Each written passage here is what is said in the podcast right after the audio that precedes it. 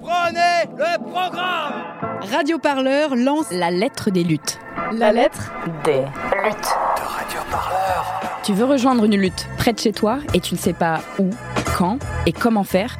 Jamais la bataille politique n'avait pris tant de formes différentes. Alors, Toutes les semaines, dans ta boîte mail, pars à la rencontre de celles et ceux qui se battent et qui bâtissent des lendemains qui chantent.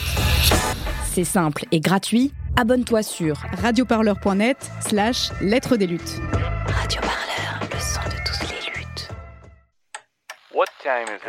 C'est l'heure de l'actu des luttes.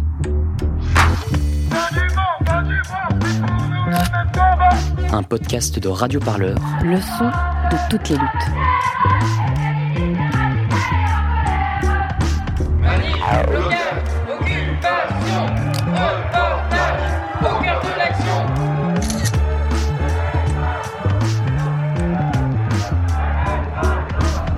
Entre flashball et lacrymo, Radio Parleur dans son micro. Mais on parle pas de violence Venez, on marche Radio Parleur, le son de toutes les luttes. Je ne sais pas si vous vous rappelez des guignols de l'info, c'était sur Canal+. Moi, ma marionnette préférée, c'était Steve Jobs. À chaque sortie d'un iPhone, les guignols se moquaient de sa phrase fétiche. Ceci est une révolution, il faut tout racheter, assénait le fondateur d'Apple, aujourd'hui décédé. Depuis, Vincent Bolloré a racheté Canal+, massacré les guignols et s'attaque à la liberté de la presse, mais la maxime de l'ancien fondateur d'Apple reste toujours un classique pour nos industriels. Je pense d'ailleurs que comme moi, lorsque vous marchez dans vos rues en ce moment, vous n'échappez pas aux nouvelles promesses des entreprises de télécom. Des super téléphones, plus rapides, des connexions internet plus mobiles, vous allez télécharger vos films et vos musiques en une microseconde. Ceci est une révolution, elle se nomme 5G, et pour les industriels des télécoms, c'est l'avenir de la téléphonie mobile. Problème, le déploiement de cette technologie en France suscite de nombreuses résistances. Ses opposants dénoncent des conséquences environnementales et sanitaires, des risques qui seraient passés selon eux sous silence au nom du progrès. Alors cette semaine dans l'actu des luttes, on part vers l'ouest. Bienvenue à Saint-Cadou, une commune rurale de 200 habitants située en centre-Bretagne. Dans le village, le collectif Curune lutte contre l'installation d'une antenne relais. Il et elle refusent cette pollution technologique et une saturation d'ondes qu'ils jugent néfastes pour leur santé. Pour Radio Parleur, c'est un reportage de Yelena Parento et Yuna Forner et cet épisode a été réalisé dans le cadre d'un travail collectif mené avec les étudiantes et étudiants de l'IUT de journalisme de Lannion. vous êtes à l'écoute de l'actu des luttes. Vous voyez le clocher qui dépasse du toit de la maison là? Non, vous voyez pas? Reculez encore un peu. alors. On voit juste le haut du clocher sur 2-3 cm. Si c'est équipé de- d'antennes relais mobiles qui, bah, qui diffusent jusqu'ici en fait. On a fait des mesures, on est monté jusqu'à 4,5 volts par mètre. Le déploiement de la 5G se réalise partout en France et il suscite des inquiétudes chez les habitants. Plusieurs maires de France ont réalisé des moratoires pour informer sur cette nouvelle technologie. Altermonde 35 milite contre le déploiement de la 5G à Rennes. Il s'inquiète des effets des ondes électromagnétiques sur la santé. Selon le rapport de l'ANSES du 24 avril 2021, les effets sur la santé ne sont pas scientifiquement prouvés, mais il souligne la nécessité de continuer la recherche dans ce domaine. Un rapport qui est loin d'apaiser les militants d'Alteronde. L'association mesure régulièrement les ondes chez les particuliers et à cette occasion nous les avons rencontrés. Alors donc je suis Philippe Martin, je suis le président de l'association Alteronde 35, donc euh, qui est une association qui milite contre l'exposition des populations aux ondes électromagnétiques. On est chez une personne, un adhérent, qui se plaint de, de- des effets de l'exposition aux ondes électromagnétiques. Alors dans sa maison, il a le compteur Linky qui est installé et il a deux pylônes de- sur chaque façade de sa maison. À 100 mètres et à 200 mètres, il a un pylône de- d'antenne relais mobile et on est en train de faire des mesures pour euh, connaître son exposition. Donc dans un premier temps, est-ce que vous pouvez nous expliquer en fait comment fonctionne la 5G euh, assez simplement euh Alors, ça va être très compliqué. ça va être très compliqué parce que, alors pour la bonne raison, c'est que les opérateurs ne nous informent pas euh, de la façon dont la technologie est, est implémentée et comment elle va fonctionner. Donc, les informations qu'on peut avoir sur la 5G, c'est celles qu'on récupère sur Internet. Et aussi, on est affilié à une, un organisme de recherche indépendant, le CRIREM, qui nous donne des informations aussi sur, euh, sur ces technologies. À notre connaissance, donc, euh, la 5G, les, bases de fréquences, les bandes de fréquences euh, seront entre 3,5 GHz et 300 GHz, donc on rentre dans les micro-fréquences. Mais voilà, pour, pour en sait, on sait aussi que ce sera un mélange d'antennes relais mobiles sur les pylônes et d'antennes plus plus répandues parce que plus on monte dans les fréquences, plus la distance de rayonnement est, courte. Donc euh, il y aura des, micro-antennes qui seront installées dans tous les espaces publics, sur le, l'équipement urbain, sur les poteaux électriques, etc. À peu près une fréquence de 100 mètres euh, qui, distancera les, antennes. Donc ça veut dire qu'on va, mettre des antennes partout sur le domaine public. Alors la, différence avec la 5G entre la 4G, enfin les, technologies avant la 4G et la 5G, c'est que les antennes 4G et au-delà, enfin en dessous, pardon, émettent en permanence. C'est-à-dire que si un téléphone euh, décide de se connecter, il, reçoit des signaux en permanence. Avec la 5G, elles émettront qu'à la demande. Donc dans un premier temps, il y aura moins de demandes euh, parce que la 5G ne sera pas énormément développée, donc elles ne seront, seront pas forcément à émettre en permanence. Mais quand euh, à l'avenir on aura des, des, des, terminaux qui seront répandus en grande masse, on peut penser que les antennes 5G émettront en permanence puisqu'elles seront substituées en permanence. Et mon collègue vous l'expliquera mieux. Hervé?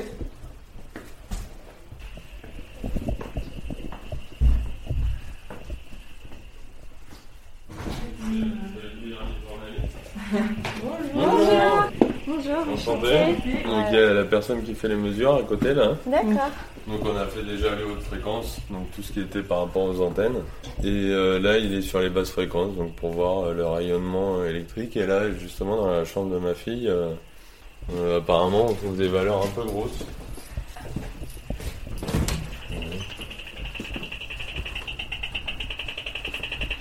Je suis Hervé Barada, je suis membre d'une association euh, qui s'appelle Alteron 35. J'ai une, formation d'ingénieur, euh, disons, télécom de, l'armée de terre. donc là, j'étais sensibilisé un petit peu aux, problèmes de, rayonnement, de propagation, etc., mais uniquement sur l'aspect technologique à la retraite, j'ai eu un ami qui donc euh, souffrait d'électro-hypersensibilité. Donc là, ça m'a intrigué et j'ai ouvert, euh, j'ai commencé à ouvrir les yeux à partir de là et ça, ça date de 2013, donc c'est pas très vieux. Et il s'avère que cet ami, euh, chez qui je suis allé un jour, euh, j'étais pas du tout dans une association, j'avais rien de, aucune compétence dans ce domaine, je suis allé voir où il habitait. La fenêtre de sa cuisine est à 9 mètres d'une antenne, comme celle-ci, fixée sur le toit d'un hôtel, privé, donc. Donc la commune n'a pas pu s'opposer à l'époque hein, à l'installation de cette antenne. Le propriétaire de cet hôtel a accepté l'implantation de cette antenne, sachant que ce sont quand même quelques subsides, hein, c'est de l'ordre de 10 000 euros par an hein, de location d'un site pour, pour, pour installer une antenne. Donc cet ami, quand j'ai vu dans quelles conditions il vivait, il s'est protégé euh, avec en, imposant des, filtres spéciaux euh, anti-ondes sur les vitres, en, tapissant les murs de, certaines pièces donc exposées, ainsi que sa soupente, euh, etc., de, certains, de certains matériaux spécifiques. là, à partir de là, je me suis dit, il y a, quelque chose là qui, qui, nous échappe, et pourquoi est-ce qu'on peut tomber malade comme ça de, de choses que, que l'on ne voit pas? Et voilà, je suis venu comme ça, de fil en aiguille, à, m'intéresser au sujet. Donc sur Internet, il suffit de, hein, de tirer la pelote de laine, et bon, il en vient des, milliers de kilomètres.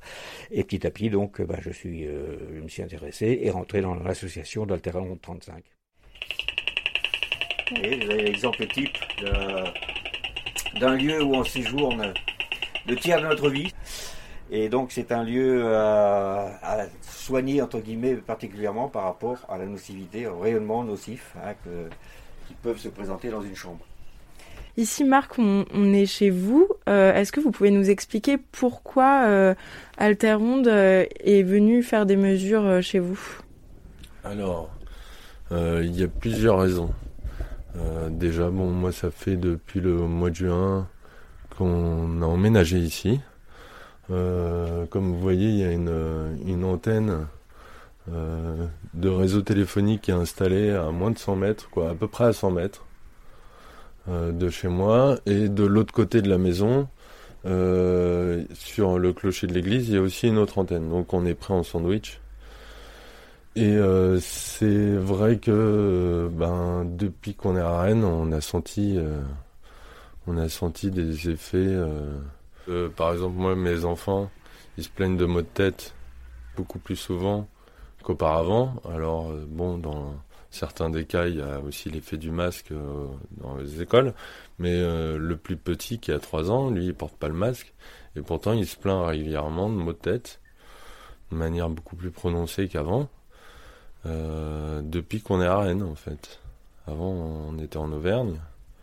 Et il se plaignait jamais de maux de tête. Bon, s'il était peut-être plus jeune. Donc, et puis même moi, euh, je sens que je me, je dors moins bien, que j'ai des un, un, mal de tête un peu permanent, mais que j'arrive encore à accepter. Mais je sens que ça, ça me fatigue. Ensuite, euh, ça m'arrive d'avoir des sortes d'acouphènes, des sifflements dans l'oreille, ce genre de, de symptômes, et on ne sait pas d'où ça vient. C'est, c'est ce qui est difficile, c'est, d'évaluer euh, quelle est la source de ces problèmes? Puisque c'est pas, il n'y a pas de conséquences directes. Quand on fait un, examen d'un lieu à la demande de personnes, l'association donc euh, va faire des mesures de rayonnement électromagnétique, euh, sachant qu'il y a deux domaines, ce qu'on appelle les hautes fréquences. Hein, donc c'est le lieu voilà, des émissions de téléphonie avec une antenne comme celle qu'on a juste devant nous. Haute fréquence aussi émise par nos portables, qui sont bien sûr liés aux antennes euh, téléphonie, qui sont euh, évidemment nuisibles pour, euh, pour l'homme et d'autant plus nuisibles que les fréquences sont plus élevées. Donc là, la 5G, c'est l'exemple type de système donc de téléphonie modulaire qui va rechercher des fréquences beaucoup plus élevées que celles encore utilisées aujourd'hui, donc qui va encore générer une nuisance supplémentaire. Voilà, ça c'est le domaine des, hautes fréquences. Parallèlement à ça, on a ce qu'on appelle les domaines, le domaine des basses fréquences. Alors basse fréquence, essentiellement dans une habitation, c'est la, fréquence euh, du 50 Hz. Et là, il se trouve que euh, cet environnement quotidien, dans tout euh, bâtiment alimenté électriquement, eh bien, sont émis des, des radiations de basse fréquence qui sont également nocives. Hein, comme, les hautes fréquences. Et là, il s'avère que ben, les points, les sources sont, multiples. Hein, il suffit de regarder tout ce que vous branchez sur, une prise électrique.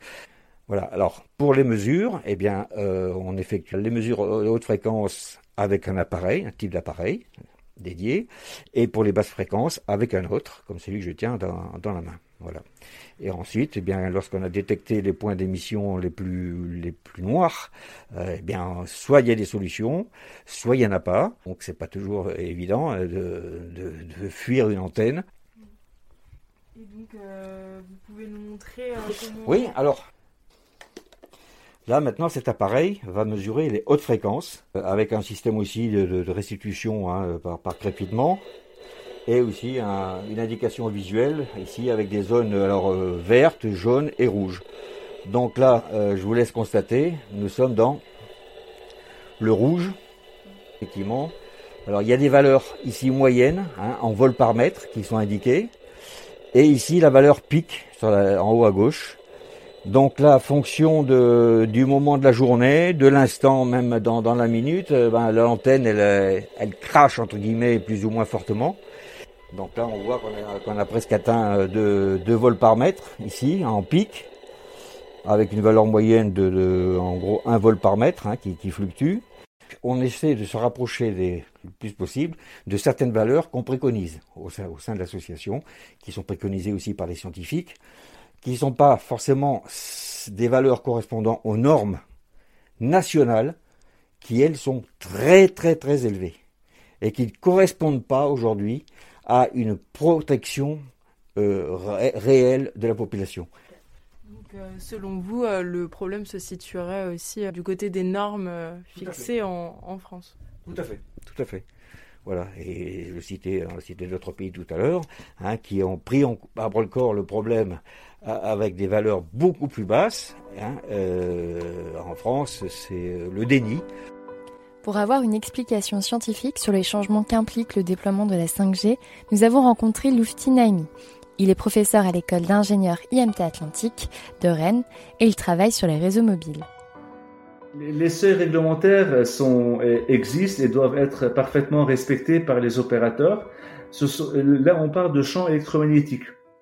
un opérateur, pour réaliser sa couverture, pour réaliser son service de téléphonie mobile, doit euh, déployer bien sûr ses antennes, que vous connaissez bien. Ces antennes sont là pour créer ce qu'on appelle un champ électromagnétique euh, qui est reçu par, euh, par nos téléphones, par nos smartphones, et qui fait que le service est établi. Ces champs électromagnétiques, c'est là qu'il faut être vigilant sur leur niveau à ne pas dépasser un certain seuil. Alors, il y a un seuil qui est de l'ordre de 40 volts par mètre. Bon, c'est l'unité de, de, de, ces champs-là mais cette unité est quand même assez euh, permissive. Souvent, il y a des, des, villes, des régions, des pays qui ont des seuils plus restrictifs, euh, qui sont de l'ordre de 10 fois moins. Et ça, c'est quelque chose qui est très surveillé. Et même un usager qui a un doute, qui pense que le champ est important, il est en mesure de dire à l'opérateur, vous avez une antenne juste au-dessus de mon domicile, à, à, 50 mètres de mon domicile. Je veux être sûr des, seuils et l'opérateur est tenu de, faire une étude, une campagne de mesure et de la fournir à, un, abonné qui est inquiet de, ces seuils. Donc oui, oui, c'est quelque chose qui est très réglementé. Ces, ces réseaux euh, mobiles sont très complexes on couvre 20, 30, 40 millions d'abonnés, euh, d'autres capteurs qui sont pas seulement avec des humains, un très grand nombre de services. Donc, ce sont des réseaux très, très complexes et très, très lourds. Il est sûr qu'au début, la 5G aura moins d'équipements que la 4G. On peut aussi dire que c'est pas du jour au lendemain. Bon, ça, évidemment, vous le savez, on passe pas du jour au lendemain de la 4G à la 5G. C'est un remplacement très graduel. Tout ça peut dire que la 5G ne va pas être du jour au lendemain déployé partout. Ceci étant dit, comme les objectifs sont très ambitieux avec la 5G, comme on veut faire plein de choses, il y a un grand nombre de d'équipements à installer. Il y a, euh, en effet, il y aura pas mal d'antennes relais, pas mal de, de small cells, de, de supports de couverture, qui fait que la 5G nécessitera pas mal d'équipements côté euh, réseau. Après, côté utilisateur, c'est pareil. Le téléphone que vous et moi avons en poche ne fait pas la 5G. Il y en a très peu qui font aujourd'hui. Si demain euh, je prends un abonnement 5G, il faut que je change de téléphone. Plusieurs choses. Et aujourd'hui, euh, donc moi je m'intéresse aussi à, aux, enfin, aux oppositions qu'il y a par rapport à la 5G. Qu'est-ce qu'elles disent aujourd'hui les études scientifiques sur les effets de la 5G, par exemple sur euh, sur la santé? C'est une question très large. Question très large parce qu'on a un, encore une fois des, des dizaines de millions, des milliards de, de personnes qui utilisent euh, les réseaux mobiles dans le monde depuis au moins 1992-93 avec GSM et ça se développe, la 3G, la 4G, la 5G, un très très grand nombre d'utilisateurs, un très très grand nombre de services. évidemment, il y a eu un grand nombre d'études pour une utilisation raisonnable. Hein, je dis bien utilisation raisonnable. Je ne parle pas de la personne qui parle 6 heures par jour, qui, vit collé à son téléphone, qui dort collé à son téléphone. Euh, ça, c'est pas une utilisation raisonnable. Mais pour une utilisation raisonnable, aujourd'hui, à ma connaissance, il n'y a pas d'études scientifiques qui euh, qui dit qu'il y a un effet dangereux sur la santé. Il y a également le cas euh, de l'ANSES, euh, un institut public euh, de recommandation de santé en France on peut se, renseigner éventuellement, euh, qui a émis un avis sur la 5G récemment. Alors, ce n'est pas un avis catégorique, définitif, euh, englobant tout, mais il dit à peu près ce que je viens de dire sur l'utilisation raisonnable avec la 5G, tout en précisant quand même que euh, de nouvelles études, des nouvelles euh, considérations sont à, réaliser pour la 5G, parce que la 5G, il y a des choses où elle est proche des, générations précédentes et il y a d'autres à partir de la 5G où euh, il y a des modifications, notamment des nouvelles fréquences ajoutées avec la 5G, des très hautes fréquences qu'on appelle des fréquences millimétriques. Il y a des nouvelles techniques d'antenne plus complexes, plus ambitieuses, qui seront mises en place avec la 5G. Euh, Et là, leur effet sur la santé n'est pas encore totalement cerné. Et euh, donc plus pour revenir sur euh, la question de l'environnement et de l'énergie, est-ce que la 5G va utiliser plus d'énergie, va consommer plus d'énergie ou pas plus que ça? Euh, Oui et non. Oui et non. Oui parce que alors commençons par le nom. On va commencer par le nom. Le nom parce que à débit égal, si vous téléchargez à je sais pas moi 50 mégabits par seconde que vous le fassiez en 5G ou en 4G, la consommation d'énergie sera très différente. La 5G a été pensée pour consommer moins d'énergie. Un peu comme une nouvelle voiture que vous achetez. Une voiture faite en 2020 consommera moins de carburant qu'une voiture faite en 2005-2006. Les moteurs sont plus performants, ça, ça consomme moins d'essence. Sauf que là, le problème, c'est qu'avec la 5G, il y a cette volonté d'avoir des débits plus élevés. Débits plus élevés, euh, si vous multipliez votre débit par 10, par 15, et c'est ce que promet la 5G, euh, vous avez beau avoir un système qui, euh, dans l'absolu, est plus économe, si vous le sollicitez beaucoup plus, la 5G consommera des débits plus élevés. C'est pour ça que j'ai dit oui et non. En fait, il faudrait dire non et oui.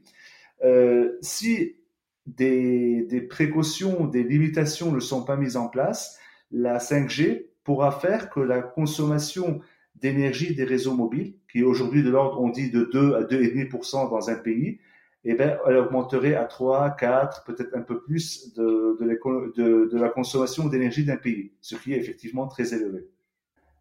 L'autre effet environnemental, en plus de la consommation d'énergie et bien sûr les gaz à effet de serre qui sont liés à la, à la génération de l'énergie, on ne consomme pas que des énergies euh, vertes, c'est les ressources. Hein, tous ces équipements, tous ces euh, équipements de réseau, ces antennes, mais également les téléphones qu'on a en poche consomment des métaux. Des métaux, des métaux, des ressources minières, de ce qu'on appelle les métaux rares, les terres rares. Euh, et comme ces terminaux sont utilisés par des milliards d'humains, il y a une pression sur les ressources. Donc euh, là aussi, il y a un point de vigilance. Et aujourd'hui, on préconise de, ne pas changer son téléphone tous les un an, tous les un an et demi. Euh, il faut garder ces équipements 5 ans, 10 ans. Euh, il faut partir sur ces euh, stratégies-là.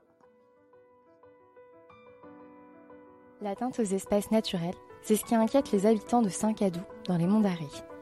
Le collectif citoyen Couroun, créé en février 2020, conteste l'implantation d'une antenne 4G au milieu d'espaces agricoles et de villages. Leur volonté Préserver un modèle de vie éloigné des perturbations technologiques. Nous sommes allés à leur rencontre. Là, on va rencontrer euh, des membres du collectif Curune à Saint-Cadou. Euh, c'est un collectif citoyen euh, qui lutte notamment contre l'implantation d'une antenne 4G euh, à Saint-Cadou.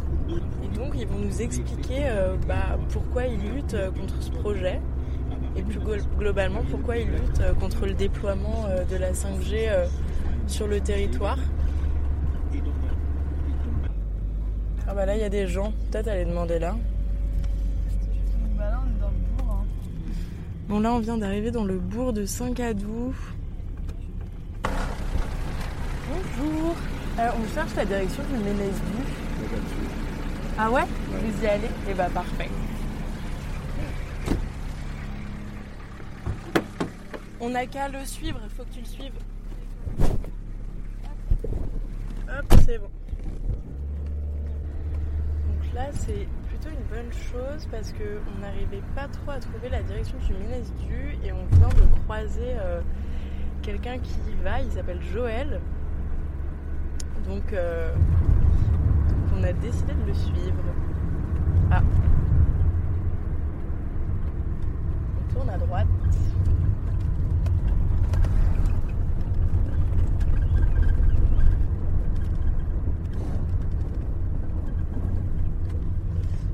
Ah, là, euh, on arrive directement euh, à la caravane.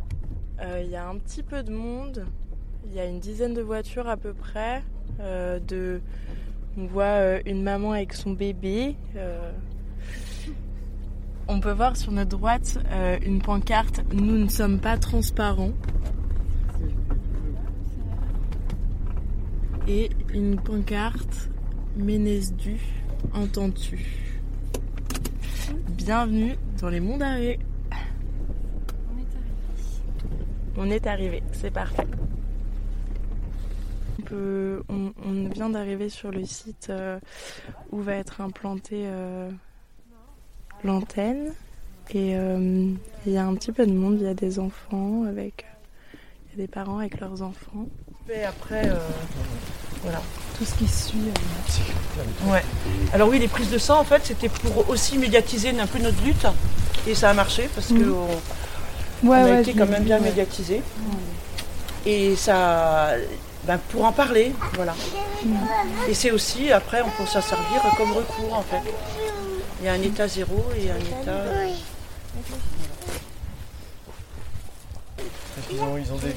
Alors moi je m'appelle Ludivine et je fais partie de l'association Curune à Saint-Cadou. Euh, voilà, j'habite à Saint-Cadou depuis euh, trois ans et demi maintenant. Je suis pas du tout bretonne mais euh, je suis arrivée ici un peu par hasard et j'y suis restée par choix. Et donc, pourquoi, pourquoi vous, vous réunissez ici tous les, tous les lundis matins? Alors on se réunit ici parce qu'on est juste en face de la parcelle euh, qui a été euh, retenue par l'opérateur pour implanter son antenne. Donc nous on a mis une caravane qui nous sert de point d'info euh, pour l'association. Et, euh, et donc de venir ici tous les matins, c'est une permanence, donc ça permet aux gens euh, qui souhaitent nous rencontrer d'avoir des informations, et ça nous permet aussi euh, ben, de toujours occuper le terrain. Voilà. Donc on est là en haut d'une colline, le Ménesdu, qui est occupé euh, en grande majorité par des, fermes qui sont en agriculture biologique. Donc il y a de l'élevage de brebis, de vaches, euh, de cochons un peu plus loin, du maraîchage et de l'arboriculture aussi. Voilà. Et donc euh, bah, cette antenne sera implantée sur une parcelle de 4 hectares qui a été rachetée par la mairie, qui était une zone naturelle. Donc euh, le PLU euh, y interdisait la construction euh, de tout type, y compris d'antennes. Donc le PLU a été modifié de façon assez facile, j'ai trouvé quand même, suite à une enquête publique quand même, ça s'est fait dans les règles. Mais malgré tous les courriers qu'on a pu adresser à l'enquêtrice, les, discussions qu'on a pu avoir avec elle, elle a donné un avis favorable à la modification du PLU. Donc voilà. Et qu'est-ce que ça, qu'est-ce que ça signifie en fait euh, qu'il y a eu une modification du PLU Ça signifie qu'on a modifié le statut de cette parcelle, donc elle reste toujours zone naturelle, mais avec possibilité d'y construire une antenne. Voilà. Et alors c'est ça aussi qui nous inquiète, c'est que euh, tout type euh, d'antenne et de projet d'utilité publique. Et c'est là qu'il y a un gros flou parce qu'on se dit que ça peut très bien être une éolienne, ça peut être euh, on ne sait quel type d'infrastructure, mais on craint quand même que le lieu soit dénaturé euh, au fil du temps. Alors, euh, Adèle, c'est quoi l'objectif C'est interrogation. Bah, Allez, vas-y. en fait, c'est de participer au débat public et au débat citoyen sur notre territoire, quoi. Et sur le territoire de Mondaré, en fait. Je m'appelle Jacques Esperos, donc, et je suis, euh, je suis né euh, au bourg de Saint-Cadou. Euh, ma famille donc, est présente sur ce territoire depuis, depuis plusieurs siècles. Ça, je, je l'ai appris surtout par, par la recherche que certains amis ont fait sur notre famille. Donc, on voit bien que ça fait c'est une présence assez longue. Mais bon, j'en retire rien de plus que les autres. Mais voilà, je suis en restant quand même assez modeste, euh, Saint-Cadou ne m'appartient absolument pas, mais moi j'appartiens à Saint-Cadou, effectivement. Voilà. Et donc nous avons, avec Chantal, nous avons trois enfants, donc euh, deux garçons et une fille, et donc le, le deuxième de nos fils s'est installé en agriculture, ici sur la colline aussi. Notre fille réside euh, au bourg de Saint-Cadou, à, à deux pas de chez sa grand-mère, voilà, et voilà, et notre fils aîné est à 20 minutes d'ici en voiture, donc euh, Mm. et il y a un sacré attachement à ce territoire de, de la part de notre famille, mais nous ne sommes pas les seuls hein, euh, à avoir cette attitude-là. Il y a bien d'autres personnes aussi. C'est un territoire qui est très attachant. Ici, nous sommes sur euh, la commune de Sizun, mais la particularité de la commune de Sizun, c'est qu'elle regroupe euh, deux villages. Un gros village qui est le bourg de Sizun, avec sa délimitation territoriale, et un autre village qui se situe à 7 km de Sizun, qui s'appelle Saint-Cadou, et qui avait auparavant aussi une délimitation, et qui a toujours une délimitation territoriale précise, mais qui n'a jamais été commune. C'était une section de commune. Actuellement, elles, sont regroupées au sein de la commune Saint-Cadou-Sizun. Alors la particularité de Saint-Cadou, c'est que c'est un, un village donc, où il y a 200, hab- 200 habitants, qui est complètement dans les monts d'arrêt. Voilà. Donc ici, il y a, par contre, il y a une présence paysanne quand même assez importante sur cette colline. Euh, euh, il se trouve que euh, ici, à Saint-Cadou, sur ce territoire, donc je parlerai de ce territoire de Saint-Cadou, hein, pas de la commune de Sizun, il y a, euh, pour 200 habitants, nous sommes euh, 23 paysans à plein temps, ce qui est énorme. C'est un ratio qu'on retrouve rarement ailleurs, à part peut-être dans des villages comme Trémargat dans le Crèce-Brise. quoi. Et sur ces 23 paysans, euh, bien plus de la moitié sont des paysans qui pratiquent l'agriculture biologique et qui font de la vente directe. Donc des petites structures en termes de surface et de et de, oui et puis de je dirais de, de présence d'animaux et tout ça ce sont des petites structures mais par contre beaucoup de main d'œuvre voilà.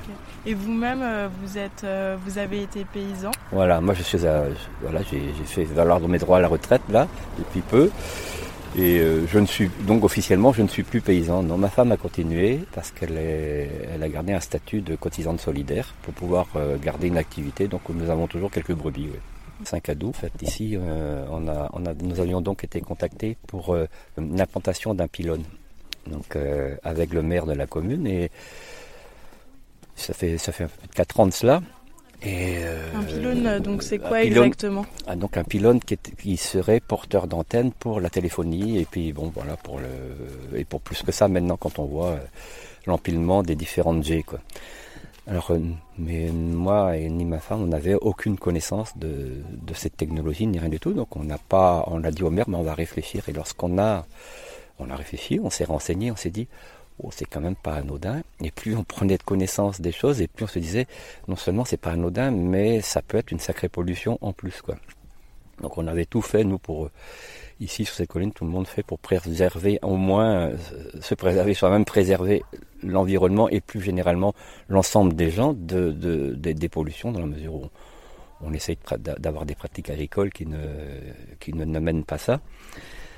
Et avoir cette pollution en plus, ça nous a un peu perturbé, d'autant plus qu'à Saint-Cadou, il y a des espaces où il n'y a pas de présence agricole du tout, et qui sont situés plus en hauteur qu'ici, euh, et, qui sont situés à des endroits plus éloignés de toute activité humaine, et ça nous semblait plus propice à l'installation de ce genre de, de pylônes porteurs d'antennes. Pourquoi est-ce que vous pensez que, que justement l'implantation de, de, ce pylône euh, aurait pu représenter un danger ou euh, enfin, être aurait pu être l'origine d'une pollution c'est suite à, tout ce que nous avons pu lire sur le sujet. Et, donc ces pollutions-là, elles sont électromagnétiques et du coup, nous avons, nous, les éleveurs, les éleveurs ont déjà été sensibilisés à ça bien avant les gens parce qu'il y avait des élevages qui étaient très très impactés par, euh, par, par ça. Donc ici, on est dans une zone blanche encore ou... ah, là, on est, on est plutôt dans, des, pardon, dans une zone grise. Hein.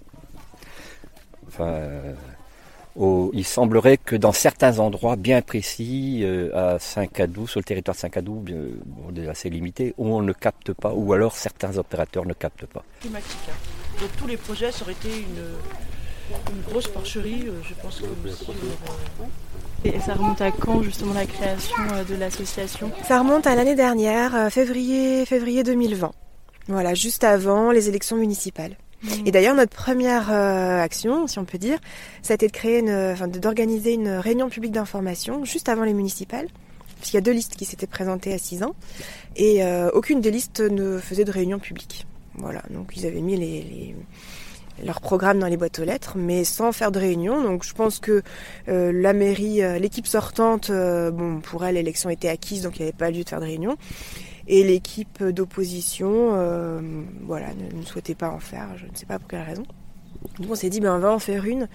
Et donc on avait, euh, on avait quand même pas mal bossé sur différents sujets, euh, la qualité de l'eau, la vie culturelle, le, développement de la langue bretonne, la culture bretonne, les cantines aussi. On, avait beaucoup travaillé sur l'alimentation, l'agriculture, différents thèmes comme ça, et on avait euh, énumérer plusieurs questions. Et on avait adressé donc une invitation aux deux équipes, aux deux, équipes euh, de, listes électorales, euh, en leur présentant euh, le thème de la soirée, les différentes questions pour leur laisser le temps aussi de s'y préparer. Et aucune des deux listes ne s'est présentée à la réunion. Voilà, donc on était euh, nous, membres de notre association, et puis certains citoyens aussi qui étaient venus, parce que l'idée c'était aussi de de redonner aux citoyens leur, euh, leur, euh, leur, leur, droit, leur droit en fait et leur devoir aussi de s'intéresser à ce qui se passe. Et, euh, et donc c'était une chouette soirée parce qu'on a encore une fois beaucoup discuté, beaucoup échangé, mais on a quand même regretté que les équipes ne soient pas venues en discuter avec nous. Quoi. Mm. Voilà, c'était ouais, c'était quand même assez révélateur finalement de la politique de la commune de 6 ans. Et ça nous a juste donné envie de continuer nous, en tout cas. Et est-ce qu'on va pouvoir aller voir le, lieu où doit être implantée l'antenne? On peut.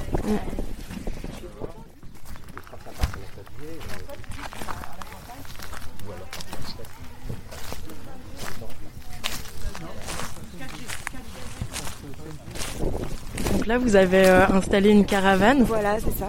Une caravane euh, bah, qui nous sert de bureau en fait, euh, de point de rencontre. Ça nous sert de boire à boire le café au chaud aussi quand il fait un peu froid ou quand il pleut. et puis voilà, ça matérialise en fait un, point de ralliement.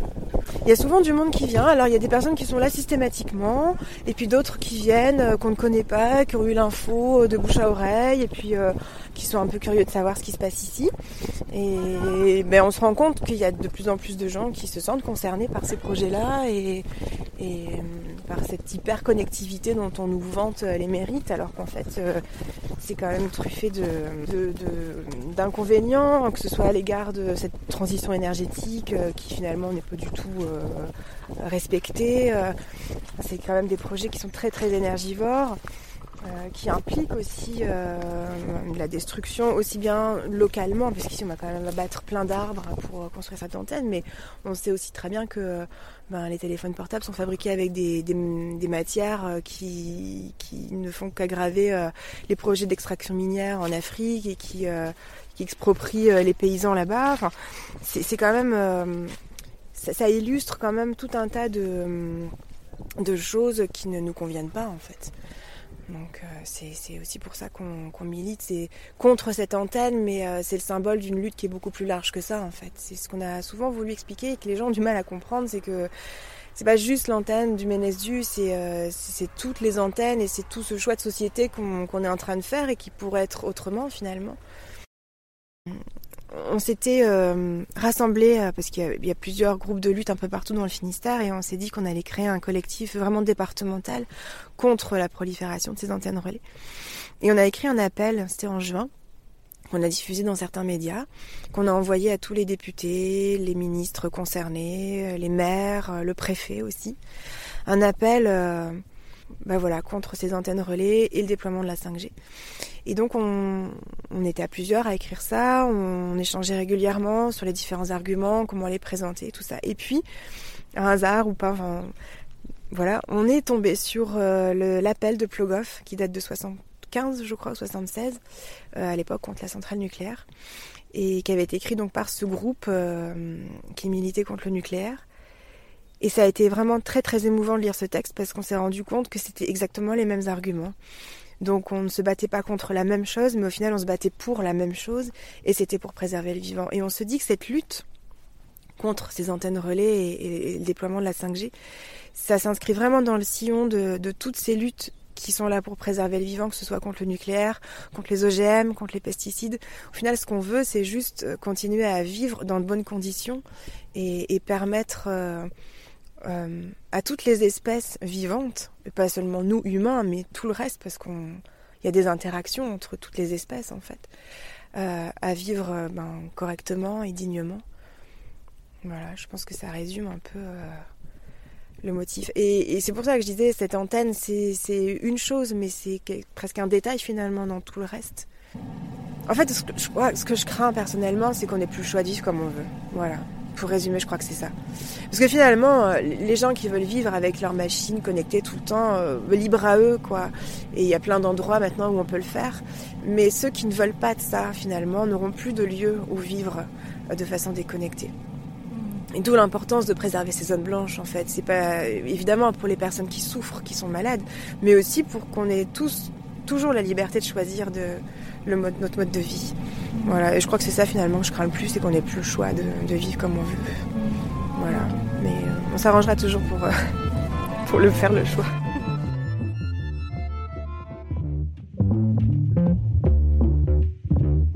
Voilà pour le reportage de Yuna Forner et Yelena Parento en Bretagne. Et cette opposition contre les antennes 5G ne concerne pas que l'ouest de la France, elle peut aussi d'ailleurs prendre des formes plus violentes. Fin septembre, c'est à Labège, près de Toulouse, qu'une antenne a été incendiée. Une enquête pour sabotage est ouverte. Et si vous voulez aller plus loin sur cette question de la 5G, vous retrouvez sur Radio Parleur un podcast de notre émission Penser les luttes consacrée à ce sujet. Il a été enregistré en janvier dernier. Il se pose cette question la 5G est-elle une technologie d'avenir ou bien une accélératrice d'inégalités sur le territoire Vous y entendrez notamment Lauriane Chollet, autrice d'une longue enquête sur le sujet chez nos amis de Reporters. N'hésitez donc pas, c'est un podcast toujours disponible sur notre site internet ou bien en vous abonnant à notre flux Pensez les luttes sur vos applications smartphone. Quant à moi, je vous retrouve mercredi prochain pour un nouvel épisode de l'Actu des luttes. Soyez bien à l'heure car on vous donne rendez-vous chez le coiffeur et vous verrez qu'une coupe de cheveux peut aussi être un outil de lutte sociale. D'ici là, je vous souhaite de passer une très très bonne semaine à l'écoute du son de toutes les luttes. Salut C'était l'actu des luttes. Un podcast de Radio Parleur. Le son de toutes les luttes. Pour ne rien rater, abonnez-vous sur vos applis de podcast et toutes les plateformes de streaming Radioparleur, le son de tous